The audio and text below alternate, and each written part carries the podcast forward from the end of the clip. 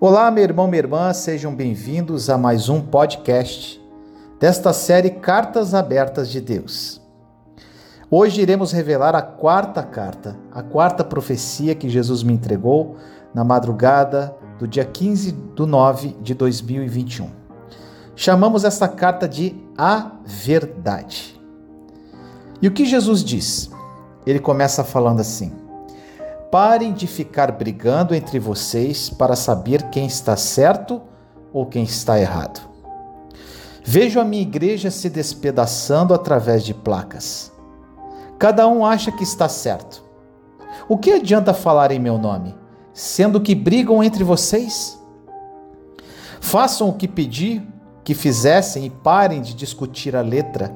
Sejam menos letra e mais espírito o meu espírito está aí revelando a verdade a cada um de vocês, mas vocês não têm ouvidos para ouvir.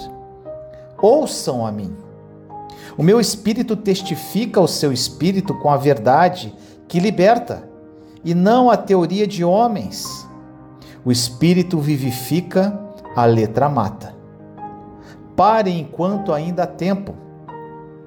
Estou levantando pessoas para mudarem isso. Pessoas improváveis estabelecerão a minha igreja. Pessoas simples serão cheios do meu espírito e transbordarão do meu amor. Sigam esses, aprendam com eles e dupliquem os ensinamentos. Tudo vai acontecer muito rápido, pois tenho pressa, tenho pressa. Usarei os disponíveis, os verdadeiros discípulos que andam em amor, que caminham segundo a minha vontade. Conheço os corações. Fiquem atentos com este mover poderoso que está prestes a acontecer. Meu amado irmão e irmã, nesta quarta carta de amor, falaremos sobre a terceira pessoa da Trindade, o Espírito Santo. Vamos conhecer um pouco mais sobre ele, o que ele representa e como render-se e ser conduzido por Ele. Como Jesus disse nesta profecia, o meu Espírito está aí revelando a verdade a cada um de vocês, mas vocês não têm ouvidos para ouvir. O Espírito Santo é nosso principal aliado para cumprirmos verdadeiramente tudo o que Jesus tem nos pedido em suas cartas. Vamos analisar várias escrituras e eu creio que até o final deste podcast você terá um entendimento mais profundo de como caminhar no Espírito e viver o sobrenatural de Deus. Vamos começar com Zacarias capítulo 4, versículo 6, que diz: Não por força nem por poder, mas pelo meu espírito, diz o Senhor dos exércitos. A força e o poder humanos não são os instrumentos que Deus costuma usar para realizar a sua vontade. A violência e a autoridade humanas não costumam ser os instrumentos por meio dos quais o reino de Deus é estabelecido. A vontade de Deus geralmente é feita no silêncio, na humildade e na simplicidade.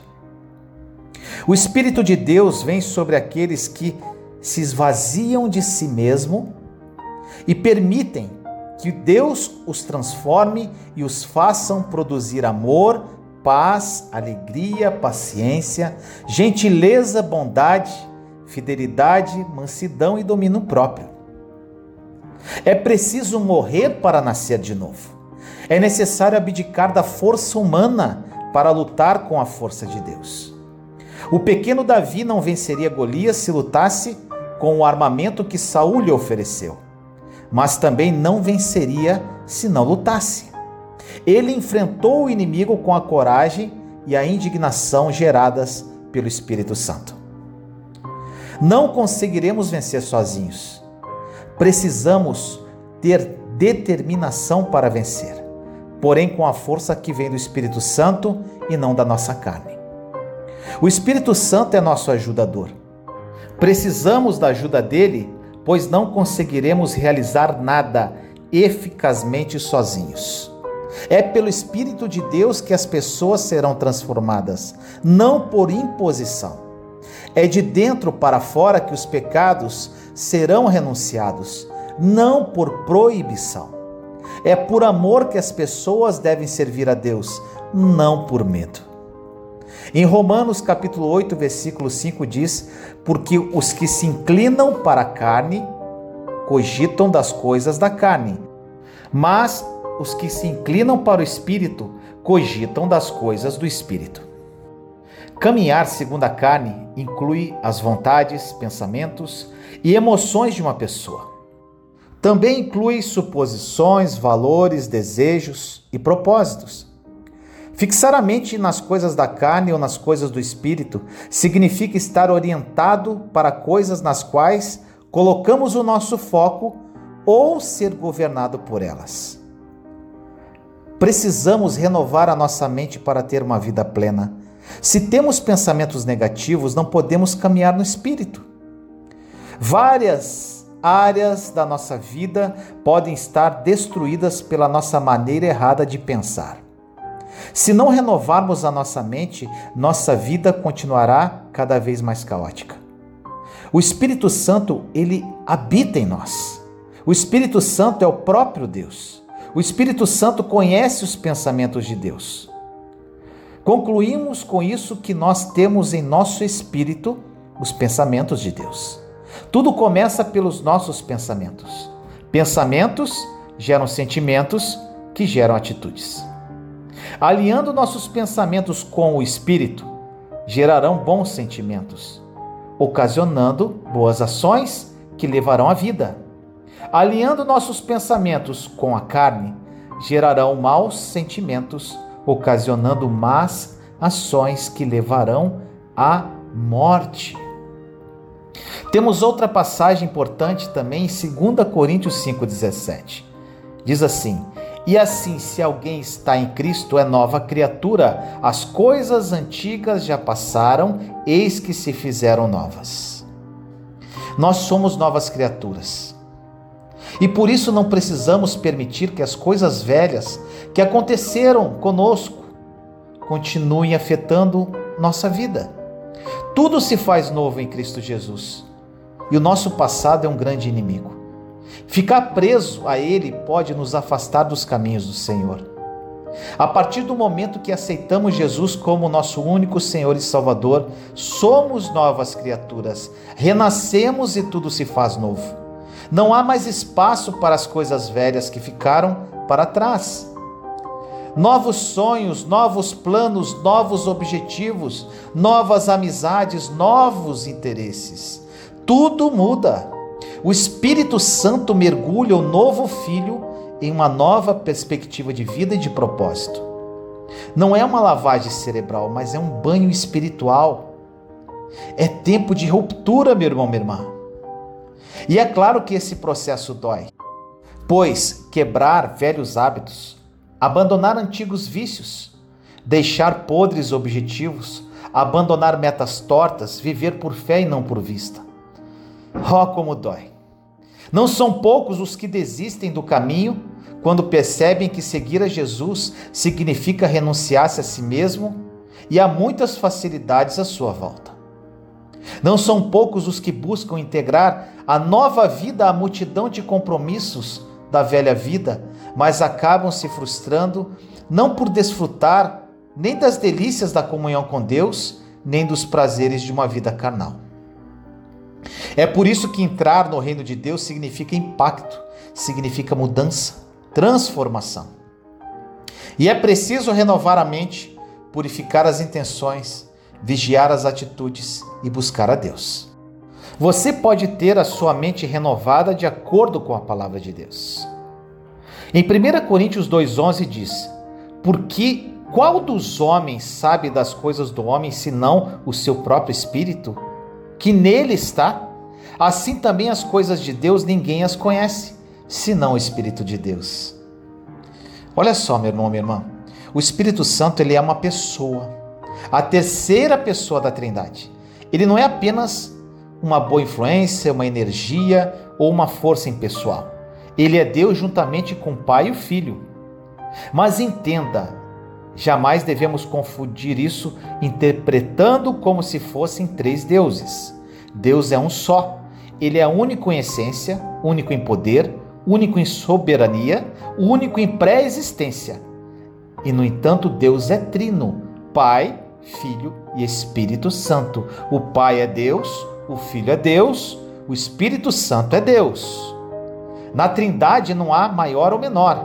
As três são coeternas e coiguais. E uma vez que o Espírito Santo habita em nós, e uma vez que ele conhece a mente de Deus, um dos propósitos é nos dar a conhecer a sabedoria e revelação de Deus. Ninguém conhece a intimidade de uma pessoa se ela mesma não revela. A intimidade de uma pessoa é conhecida somente por ela mesma e somente ela pode comunicar.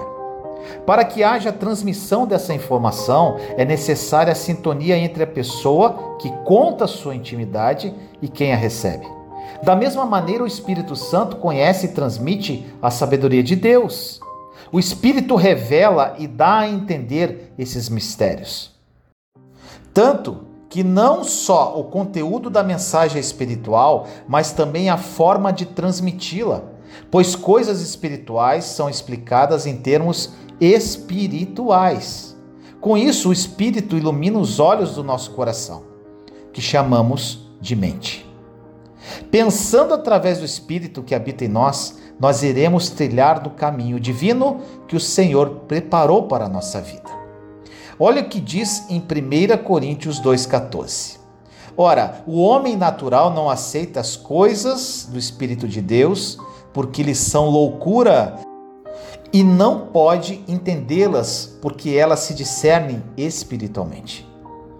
Nós devemos nos manter fora da nossa mente carnal e sermos sensíveis a Deus em nosso espírito.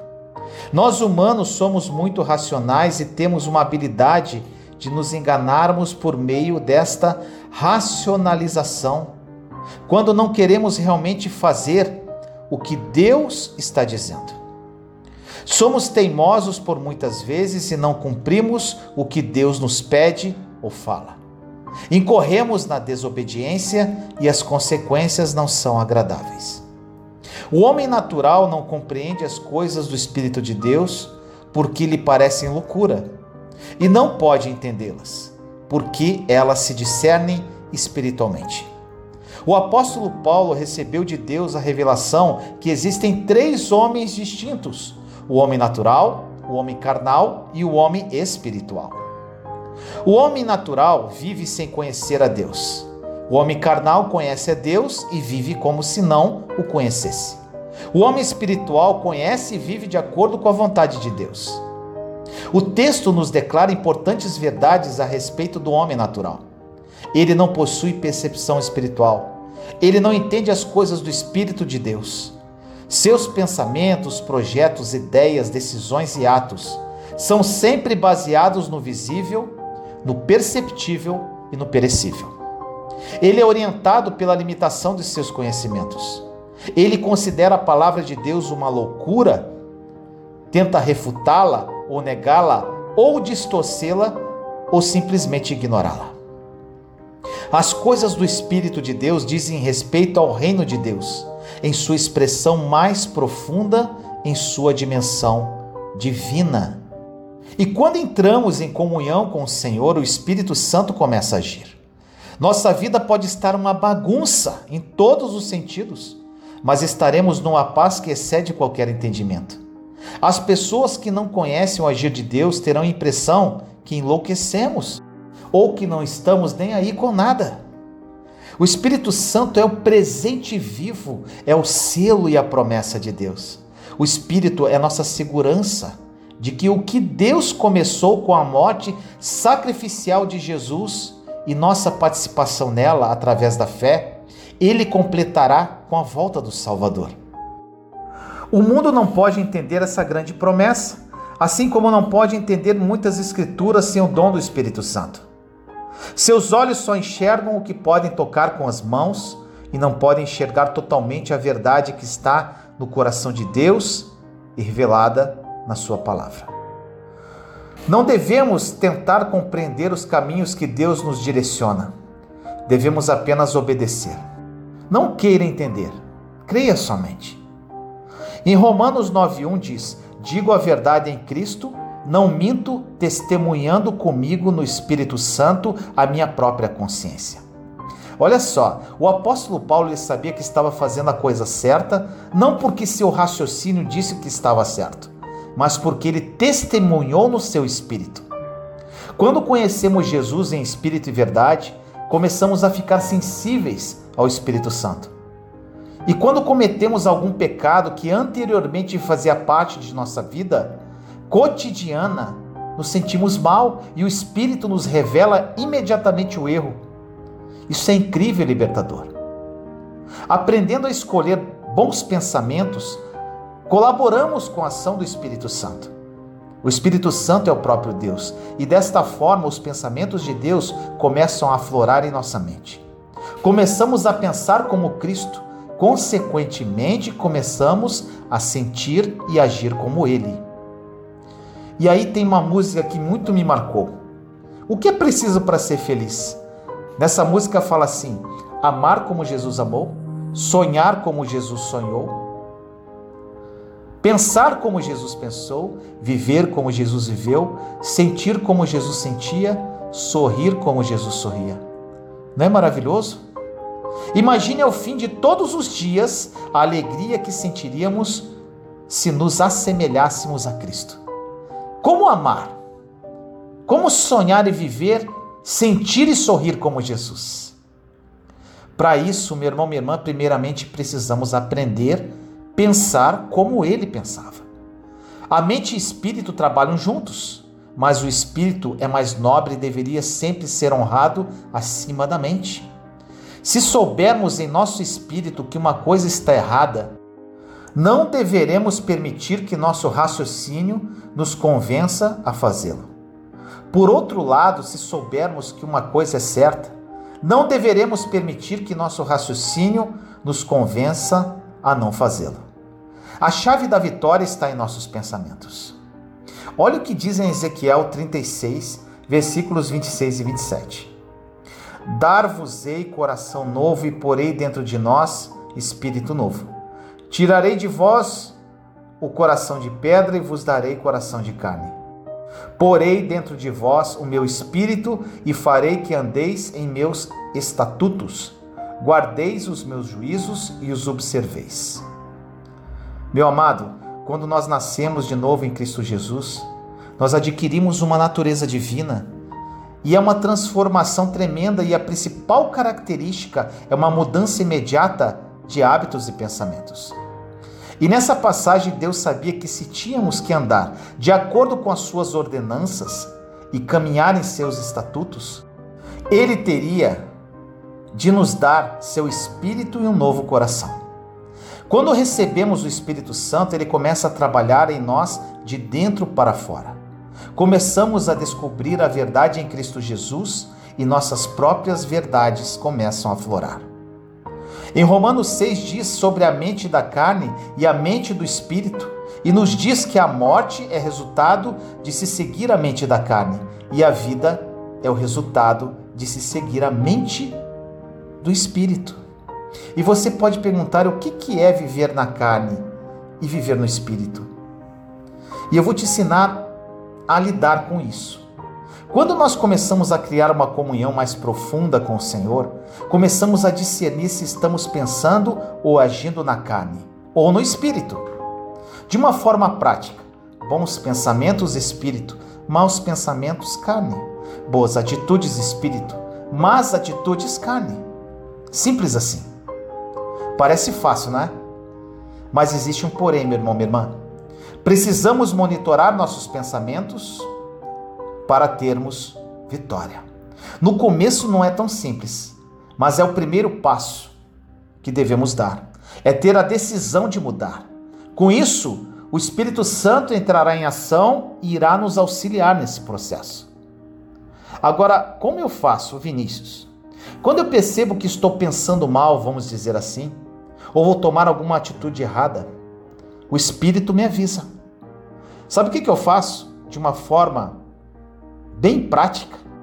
Eu pego o Vinícius carne em pensamento, pela fé, e o coloco numa gaiola, tranco e jogo aquela chave fora. instantaneamente eu começo a renovar meus pensamentos. Eu começo a pensar nas promessas do Senhor para a minha vida e abro a minha boca e começo a confessar aquilo. O Vinícius Espírito entra em ação. Se você perseverar, vai conseguir monitorar sua mente. E com certeza as situações à sua volta começarão a mudar e a fazer sentido. De vez em quando, o Vinícius Carne tenta colocar as garrinhas de fora, mas imediatamente o Espírito Santo me alerta e coloco ele no devido lugar, trancado na gaiola. Nós faríamos um tremendo progresso simplesmente aprendendo a discernir entre vida, pensar com o espírito, e morte, pensar com a carne. Se alguma coisa está lhe ministrando morte, não continue a fazer isso. Quando certas linhas de pensamento o enchem de morte, você sabe imediatamente que essa não é a mente do Espírito. Lembre-se sempre que você tem a mente de Cristo. Em João 16,7 diz assim: Se eu for, o consolador não virá para vós outros, se porém eu for, eu vou-lo enviarei. Essas palavras foram ditas por Jesus pouco antes da sua partida para o céu, onde ele está assentado à direita do Pai, na glória. Ele não iria mais estar com os discípulos. Eles certamente iriam vê-lo novamente depois de sua ressurreição, mas apenas temporariamente até a ascensão a seu Pai. Jesus ascendendo ao Pai deixaria seus discípulos sós a não ser que ele enviasse um substituto, alguém que preenchesse o seu lugar. E como veremos, é exatamente o que aconteceu. Jesus, embora não mais presente fisicamente, ficaria muito mais próximo do que antes. E como? Através do Consolador, o Espírito Santo. Mencionar discípulos não se refere apenas àqueles que estavam presentes no jardim do Getsemane também somos discípulos. Nenhum de nós conheceu Jesus pessoalmente, em carne e osso, no entanto, por causa do Consolador, o Espírito Santo, temos esta oportunidade maravilhosa. A presença do Espírito Santo, na verdade, é a própria presença de Jesus. O Espírito Santo faz para aqueles que seguem Jesus o mesmo que Jesus fez por seus discípulos, ou seja, ensiná-los, orientá-los admoestá-los, confortá-los. Jesus tinha sido para os discípulos um conselheiro, um guia, um amigo. Ele os tinha instruídos, tratara os seus preconceitos e ignorância e tinha administrado consolação para eles nos tempos de desânimo. Este papel agora ficaria a cargo do Espírito Santo. Então, meu irmão, minha irmã, não estamos sós. Jesus não está longe, muito pelo contrário, ele está muito próximo. O Espírito Santo Consolador está em mim, está em você. Esta é a realidade maravilhosa do Espírito Santo, um espírito de poder, de amor e de moderação. E é vontade de Deus que estejamos em comunhão íntima com Ele. Para isso, nós precisamos alinhar nossos pensamentos aos pensamentos do Espírito Santo que habita em nós. E quando conseguimos pensar através do Espírito, atrairemos a alegria, a paz e a vitória à nossa vida diária. No livro de Efésios 5, versículos 18 a 20 diz: E não vos embriagueis com vinho no qual há dissolução, mas enchei-vos do Espírito, falando entre vós com salmos, entoando e louvando de coração ao Senhor com hinos e cânticos espirituais dando sempre graças por tudo a nosso Deus e Pai, em nome de nosso Senhor Jesus Cristo. E o que significa ser cheio do Espírito Santo? Ser cheio do Espírito Santo é ser controlado por Ele. Uma pessoa que está cheia do Espírito tem suas ações, reações, sentimentos e pensamentos sob a direção de Deus. Outro fato importante a ser considerado tem a ver com o próprio caráter do Espírito Santo. O próprio nome dele já diz: Santo. Portanto, ele é, antes de tudo, santo. Sendo assim, qual será a primeira característica de uma pessoa cheia do Espírito Santo? Santidade. E o que quer dizer santidade? Quer dizer separação, consagração, dedicação a Deus e, em consequência disso, abandono do pecado. Entendemos que a santificação é mais de Cristo em nós. Se Cristo está crescendo em mim, obviamente eu estarei me tornando mais parecido com Ele. Logo, certos pensamentos e atitudes se tornarão impróprios. Agora eu te falo: você quer ser uma boa esposa? Enchei-vos do Espírito. Você quer ser um bom marido? Enchei-vos do Espírito. Você quer ser um bom pai, mãe e filho? Enchei-vos do Espírito. Quer ser um bom profissional, cidadão ou qualquer outra coisa? Enchei-vos do Espírito. Olha o que diz em João 14,16.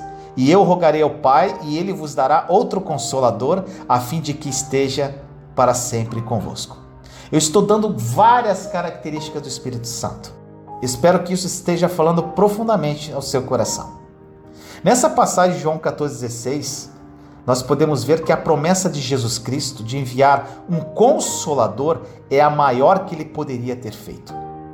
Quando Jesus disse as palavras dessa passagem, certamente os discípulos não entenderam, pois tinham a presença do Mestre ali junto com eles e não sentiam falta de nada. E o Senhor estava advertindo de que teria de deixá-los em breve. Porém, eles não ficariam sem ajuda, mas seriam guiados e consolados pelo Espírito da Verdade. Aquele que seria o responsável por ensinar e guiar os passos da igreja.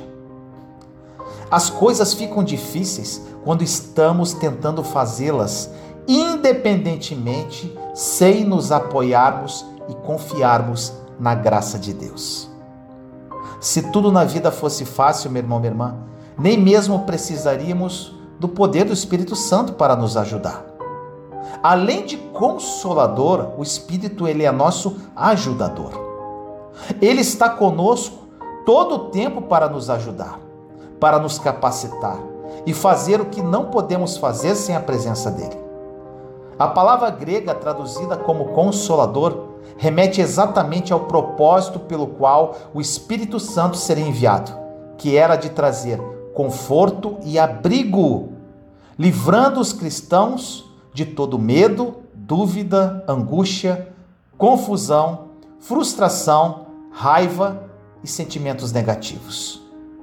O que Jesus estava prometendo era que, por mais difícil que a caminhada de fé pudesse se tornar, o Santo Consolador estaria presente para orientar, consolar, amar e motivar.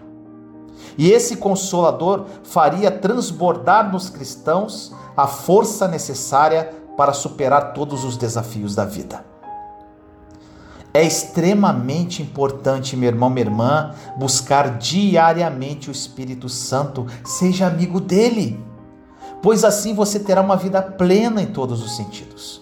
Todo cristão deve buscar a promessa do Consolador, pois somente assim conseguirá entender os propósitos de Deus e alcançar as muitas dádivas que o reino dos céus pode proporcionar para todo aquele que tem Jesus Cristo como seu único e suficiente Salvador. Entender a importância do Espírito Santo para a vida do cristão é perceber o auxílio de uma pessoa da Trindade, do próprio Deus. Quando nos deixamos conduzir pelo Espírito, ganhamos uma nova mentalidade. Com isso, os pensamentos poderão ser conduzidos pelo Espírito da Verdade, transformando totalmente a nossa maneira de viver. Em João 14, 27, a Bíblia indica claramente o tipo de transformação que recebemos de Jesus Cristo. Ele diz assim: Deixo-lhes a paz, a minha paz lhes dou, não a dou como o mundo a dá. Não se perturbem os seus corações, nem tenham medo. Com o Espírito Santo, meu irmão, minha irmã, recebemos uma paz duradoura. E ao abrirmos nosso coração para o Espírito Santo, ele trabalha para nos ensinar tudo aquilo que os discípulos aprenderam diretamente com Jesus Cristo. É como um mentor, instruindo cada passo que devemos dar para conquistar o reino dos céus. E quanto mais nos tornamos sensíveis a esses ensinamentos, enquanto meditamos nas Santas Escrituras, mais a presença do Espírito Santo se torna real em nossa vida. O Espírito Santo nos instrui e nos guia em todos os momentos, por mais difíceis que sejam. A vontade de Deus é que todos venham a desfrutar de um futuro glorioso e uma das funções do Espírito de Deus é guiar os cristãos para alcançar esta promessa. No livro de João 16, versículos 12 e 13 diz: Tenho ainda muito que vos dizer, mas vós não podeis suportar agora. Quando vier, porém, o Espírito da verdade, ele vos guiará a toda verdade. Jesus poderia ter revelado toda a verdade aos seus discípulos, porém ele tinha consciência que eles ainda não estavam preparados. Eles deveriam aguardar o Espírito Santo descer e habitar neles. Depois que Jesus morreu, ressuscitou e subiu aos céus, ele nos enviou o Espírito Santo com a finalidade de trabalhar conosco e ainda visando nos preparar continuamente para que a glória de Deus fosse manifestada através das nossas vidas. O Espírito Santo é chamado de Espírito da Verdade, e apenas a verdade nos libertará. Este é o grande motivo para enfrentarmos a verdade sobre nós mesmos. Caso contrário, o Espírito Santo não poderá trabalhar em nossas vidas. Então faça um exame de consciência e reflita se existe algo em você que lhe incomoda. Pode ser alguma coisa em seu passado, uma pessoa, um acontecimento ou circunstância que pode ter acarretado em algum tipo de mágoa ou ressentimento. Esta situação pode ser a causa de sua atitude e do seu comportamento errado. Porém, não permita que isso se torne uma desculpa para permanecer aprisionado. Você tem a grande e maravilhosa oportunidade de se libertar definitivamente de cada escravidão da sua vida. Então não fique vagueando pelo deserto por 40 anos, como o povo israelita. Caso você esteja sofrendo por alguma coisa por muito tempo, agora você pode se libertar. Hoje pode ser o dia da sua decisão. Clame ao Senhor para revelar toda a verdade sobre você mesmo.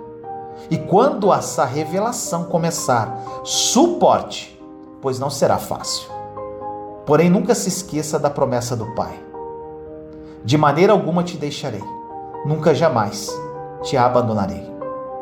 Caso tome esta decisão, você estará a caminho da saída do deserto e se encaminhando rumo à terra prometida. Em 2 Coríntios 3, 6 diz: Foi ele quem nos tornou aptos para sermos ministros de uma aliança nova, não da letra, e sim do espírito, pois a letra mata, mas o espírito comunica a vida. Nesta passagem diz que somos aptos, ou seja, estamos prontos para ministrar no espírito a nova aliança. Isso não é incrível, meu irmão, minha irmã? Nós precisamos aprender a sermos guiados pelo Espírito Santo em nossa vida diária, em tudo, absolutamente em tudo que fazemos. Quando isso acontecer, tudo o que fizermos será cheio de vida, cheio de unção, pois quando o Espírito conduz, temos a aprovação de Deus sobre qualquer assunto. Normalmente vivemos empurrando tudo na carne mas o que isso quer dizer, Vinícius? Como assim? Que agimos sobre emoção, através de planos mirabolantes de nossas mentes. Ser guiado pelo Espírito é um dos maiores benefícios que um cristão da nova aliança pode ter. Além da salvação, de ter os seus pecados perdoados e de viver um dia com Deus na Nova Jerusalém. É maravilhoso ter esse privilégio de ser guiado pelo Espírito. E quando falamos ser guiado pelo Espírito, quer dizer poder ouvir de Deus o que Ele quer que façamos. E qual o benefício de ser guiado pelo Espírito Santo e não pela nossa própria cabeça? Sabe o que isso quer dizer, meu irmão, minha irmã? Isso quer dizer que você não precisa ficar perguntando para outras pessoas como deve agir com relação a qualquer assunto da sua vida, pois Deus mostrará a você exatamente o que fazer. Você pode estar falando agora: "Meu Deus, isso é incrível! Eu quero isso para mim, Vinícius". Agora eu te digo, para ser guiado pelo Espírito, você precisa ter um pouco de confiança, coragem e ousadia. Todos nós queremos saber como ouvir de Deus. Deus é muito misterioso em algumas situações e muitas vezes não teremos como compreender tudo o que Ele está fazendo. Como seres humanos, precisamos aprender a andar e fluir no Espírito. Temos que aprender a discernir as coisas espiritualmente. Seria fácil para Deus nos dizer tudo o que Ele quer de nós, mas Deus quer que façamos essa busca. Ele deseja que caminhemos em fé. Ele quer que aprendamos a crescer, a caminhar, às vezes cometer erros e aprendermos com isso, voltar atrás e não ter medo de recomeçar. Você pode caminhar de forma dinâmica pelo Espírito Santo, que significa literalmente ouvir de Deus. Mas para isso você não deverá ficar perguntando a todos o que fazer cada vez que você tiver um problema na vida. Você precisa permanecer em Deus, conhecer a Sua palavra, aprender a seguir a paz e assim você poderá ser guiado pelo Espírito. Paulo disse isso na passagem de 2 Coríntios 3,6, que não deveríamos ser guiados pelas leis da antiga aliança, ou mesmo as leis que nós próprios criamos, ou às vezes pelas leis denominacionais da religião. Todo mundo tem um monte de leis e regras que querem que sigamos. Mas Paulo disse: Eu estou aqui para lhe ensinar a ser guiado pelo Espírito. Em 2 Coríntios 3,8 diz: Como não será ainda mais glorioso o ministério do Espírito? Nós temos a oportunidade mais gloriosa de nossa vida. Olhe isso. O Espírito de Deus vive em mim e em você. E todas as vezes que precisarmos fazer alguma coisa com relação a qualquer situação em nossa vida, Deus nos guiará através da Sua palavra e do seu Espírito. Isso é demais. Em 1 João 2,27 diz: Quanto a vós, a unção que recebestes dele permanece em vós, e não tendes necessidade de que alguém vos ensine, mas, como sua unção vos ensina tudo, e ela é verdadeira e não mentirosa, assim como ela vos ensinou, permanecei nele. Essa passagem fala sobre unção. Essa unção é a presença de Deus, o poder e a capacidade dele. Nós pregamos a palavra pela unção do Espírito Santo. Nós vemos várias pessoas que não têm qualquer tipo de formação adequada para pregar, falar em público, mas são ungidas, ou seja, conduzidas pelo Espírito Santo. Quando estamos ungidos por Deus para fazer alguma coisa, isso não se torna difícil para nós. Somos ungidos para diversas coisas, uns para pregar, outros para ensinar, outros para cantar, outras ungidas para ser mãe, um pai ou pessoa de negócios, uma pessoa de oração e intercessão, outras ungidas para ajudar. A unção é como se fosse a energia do Espírito. A unção não é apenas para exercer o ministério a unção é para todos os dias da sua vida e para cada pequena coisa que você faz. Não vamos espiritualizar demais o ministério do Espírito Santo em nossa vida e fazê-lo soar tão espiritual. Ou seja, que ele nunca fará algo prático em nossa vida diária. Você tem o poder de Deus para fazer o que precisar. Você pode ser ungido com o Espírito para criar seus filhos. Com isso, você saberá quando precisa corrigi-los, quando precisa dar-lhes misericórdia ou deixar algo para lá. Você não precisa ter medo para fazer o que tem que fazer em sua vida. Você não tem que ter medo de ser capaz de fazer algo para mudar o seu destino. Você tem a energia do Espírito Santo para fazer o que precisa ser feito. Você pode fazer tudo guiado pelo Espírito Santo. Em nome de Jesus. Segundo essa passagem de João que eu li agora há pouco, você recebeu essa unção e ela está permanentemente em você. Você não precisa ficar correndo atrás das pessoas para saber o que deve fazer da sua vida. Normalmente é o contrário. Quase sempre corremos para as pessoas para saber o que devemos fazer. E essas mesmas pessoas, por muitas vezes, nem sabem o que fazer com as suas próprias vidas. Romanos 7,4 diz: De modo análogo, também vós, meus irmãos, pelo corpo de Cristo, fostes mortos para a lei, para pertencerdes a outro, aquele que ressuscitou dentre os mortos, a fim de produzirmos frutos para Deus. Isso significa que se você tentar viver sob a lei, se você tem muitas regras e regulamentos para a sua vida, você irá expulsar de alguma forma a ação do Espírito Santo. E muito em breve essas coisas poderão ministrar morte para você.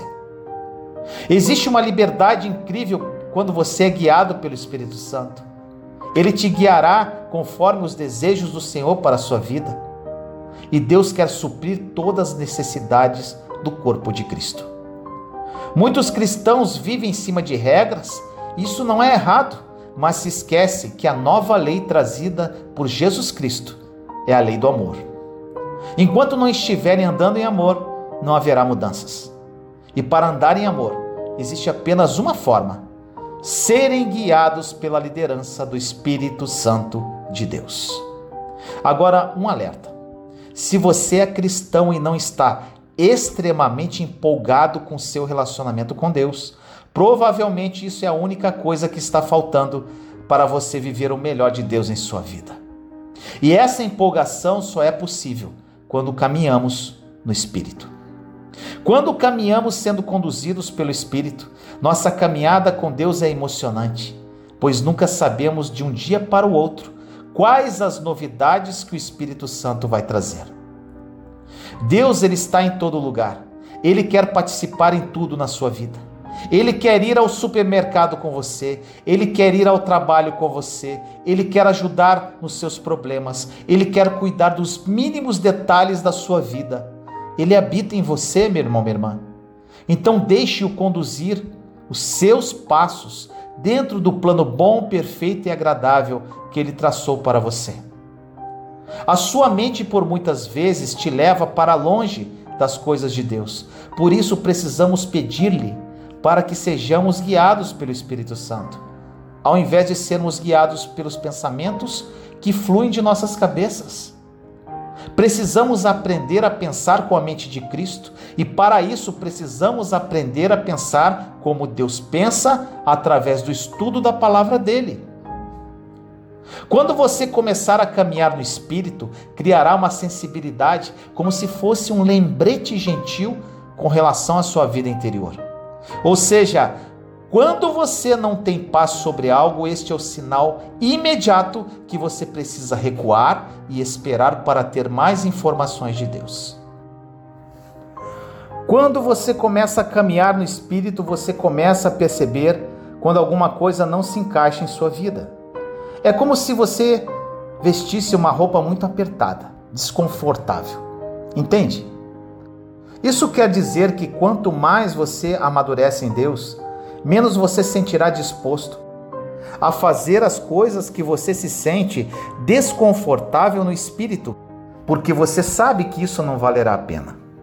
Efésios 1,17, uma passagem incrível, diz: Para que o Deus do nosso Senhor Jesus Cristo, o Pai da Glória, vos deu o espírito da sabedoria e revelação para poderdes realmente conhecê-lo.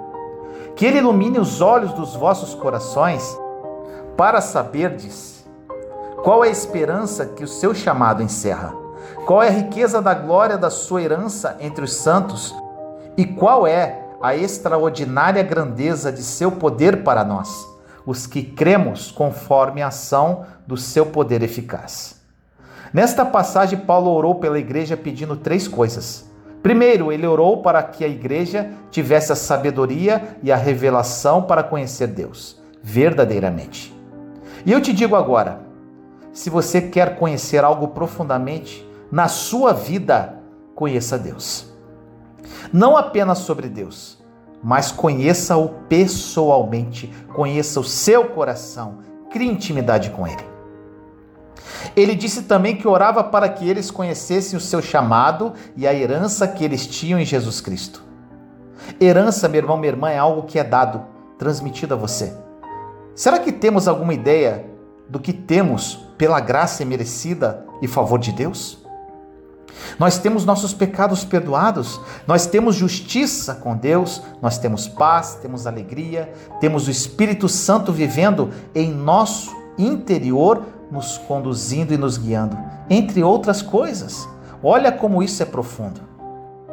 Dentro desse segundo ponto, Paulo disse ainda que precisamos conhecer a nossa herança.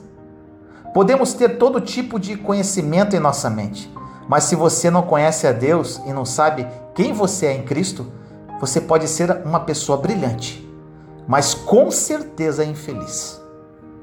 E por último, ele disse que precisamos conhecer o poder que está disponível para nós como crentes em Jesus Cristo.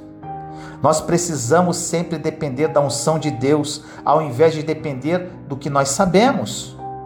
Você pode saber muito, mas se Deus não estiver com você, o que você sabe não vai fazer qualquer sentido. 1 Coríntios 8,1 diz: No tocante às carnes sacrificadas aos ídolos, entende-se que todos temos a ciência, mas a ciência incha, é a caridade e o amor que edifica. Olha só, nesta passagem existe uma discussão em poder comer ou não a carne oferecida aos ídolos. Paulo disse que se tivessem fé, saberiam que o ídolo não era absolutamente nada, apenas um pedaço de madeira. No entanto, ele disse: se você não tem fé para isso, simplesmente não coma, porque é melhor que você mantenha uma consciência limpa do que fazer algo que poderá fazê-lo sentir-se culpado. Eles estavam mais preocupados com o que poderia entrar pelas suas bocas do que deveria entrar em seu coração. Quando uma pessoa é conduzida pelo Espírito, ele mesmo fala ao coração o que é certo ou errado. O conhecimento leva as pessoas a ensoberbecerem. Ensoberbecer vem de soberba, ou seja, achar-se melhor que os outros, cheio de altivez e orgulho. Mas o amor, a afeição, a boa vontade, a benevolência edifica. Acumula-se e encoraja a crescer a sua estatura perfeita. No verso 2 deste mesmo capítulo, diz assim: Se alguém julga saber alguma coisa, ainda não sabe como deveria saber. Isso quer dizer que não importa o que você acha que sabe. Gostamos por vezes de dizer às pessoas o que sabemos. Por muitas vezes, em nossas conversas, queremos que as pessoas se calem para dizermos o que pensamos e mostrar o que sabemos. Nada disso importa. Porque se você não estiver andando em amor, a Bíblia diz que você não sabe nada. Obtenha todo o conhecimento que você quiser e puder, mas tenha certeza sempre de depender de Deus completamente. Podemos ter absolutamente tudo, mas se não tivermos a unção de Deus, tudo isso não valerá de nada. Nunca se esqueça disso que vou falar agora. Não importa o que você não tem, se você tem Deus, tem mais que o suficiente. Deus quer que você acredite nisso. E quando você acreditar verdadeiramente nisso, você dará um passo após o outro e caminhará por um caminho incrível, planejado especialmente para você. Provérbios 3, 5 a 7 é uma passagem maravilhosa e resume o que falamos há pouco. Diz assim: Confia no Senhor com todo o teu coração e não te fies em tua própria inteligência e entendimento. Em todos os teus caminhos reconhece-o e ele endireitará as suas veredas. Se acharmos que sabemos tudo, não pediremos a Deus qualquer coisa. Precisamos ter a consciência que precisamos nos alimentar. Precisamos alimentar o nosso corpo físico com alimentos nossa mente com conhecimento, mas principalmente precisamos alimentar a nossa alma. Normalmente o principal se torna secundário. Somente com a nossa alma devidamente alimentada podemos ser guiados pelo Espírito e não pela nossa própria cabeça. Por vezes nós lutamos lutamos e conseguimos o que queríamos, seguindo nossa própria cabeça, de maneira carnal. E depois que conseguimos, falamos assim: eu deveria ter ouvido a Deus. Não é assim? Ou seja, às vezes pensamos que sabemos que algo é certo pela nossa própria vontade, quando devíamos ouvir a Deus. No livro dos Salmos 17,15 diz: Quanto a mim, com justiça eu verei tua face, ao despertar eu me saciarei com tua imagem. Oh glória! Quando nós temos uma alma devidamente alimentada, nós ficamos satisfeitos e contentes. É pelo que está dentro de nós e não pelo que temos ao natural, o que temos por dentro que nos interessa. No Salmo 63, 5 diz: Assim eu te bendirei em toda a minha vida, e ao teu nome levantarei as minhas mãos. Quando uma pessoa tem uma alma alimentada, tudo que sai da sua boca é para bendizer o Senhor. Ela tem sede de Deus, ela não murmura nem reclama o tempo todo. Vivemos hoje num mundo muito perverso. Precisamos estar em sintonia total com o Pai. E para isso precisamos ser guiados por Ele pela intercessão do seu Santo Espírito e não pela nossa própria cabeça. Evite o abismo em sua vida, sendo guiado pelo seu próprio entendimento e viva a vida que Jesus morreu por você, sendo guiado pelo Espírito Santo. E agora algo muito importante. Você sabe qual a característica de uma pessoa cheia do Espírito Santo? Para terminar esse podcast? Em Atos 2, 1 a 4 diz: Chegando o dia de Pentecoste, estavam todos reunidos num só lugar. De repente veio do céu um som como de um vento muito forte, encheu toda a casa na qual estavam assentados. E viram o que parecia línguas de fogo que se separaram e pousaram sobre cada um deles. Todos ficaram cheios do Espírito Santo e começaram a falar noutras línguas, conforme o Espírito os capacitava. Depois que Jesus morreu e ressuscitou na Páscoa, seus discípulos ficaram em Jerusalém esperando a chegada do Espírito Santo.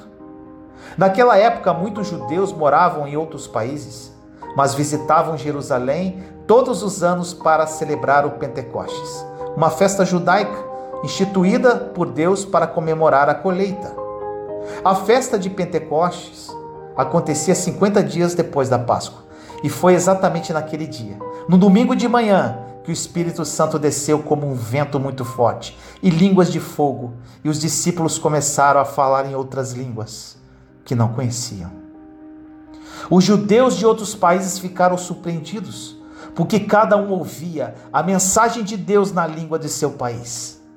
Então Pedro pregou o evangelho para aquela multidão, e nesse dia, três mil pessoas se converteram. Esse fenômeno sobrenatural não deixou dúvidas de que o Espírito Santo havia descido à terra. Mas foi esse sinal que marcou a vida dos que eram transformados pela mensagem do Evangelho. À medida em que a comunidade de cristãos aumentava, eles se tornavam cada vez mais unidos, a ponto de abrirem mão de suas posses em favor uns dos outros. Olha o que a Bíblia diz em Atos 4:32, da multidão dos que creram, um era a mente e um o coração. Ninguém considerava unicamente sua coisa alguma que possuísse, mas compartilhavam tudo o que tinham. Meu irmão, minha irmã, a maior característica da pessoa que foi transformada pelo Espírito Santo é que ela se torna parecida com Jesus. Ela deixa de se preocupar somente com ela mesma e abre mão dos seus direitos e das suas coisas para cuidar do próximo.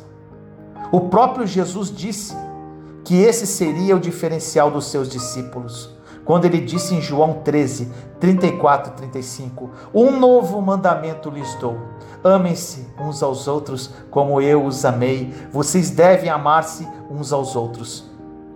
Com isso todos saberão que vocês são meus discípulos se vocês se amarem uns aos outros. O amor é a verdadeira marca de que tem Espírito Santo pois nós não somos capazes de amar as pessoas como a nós mesmos.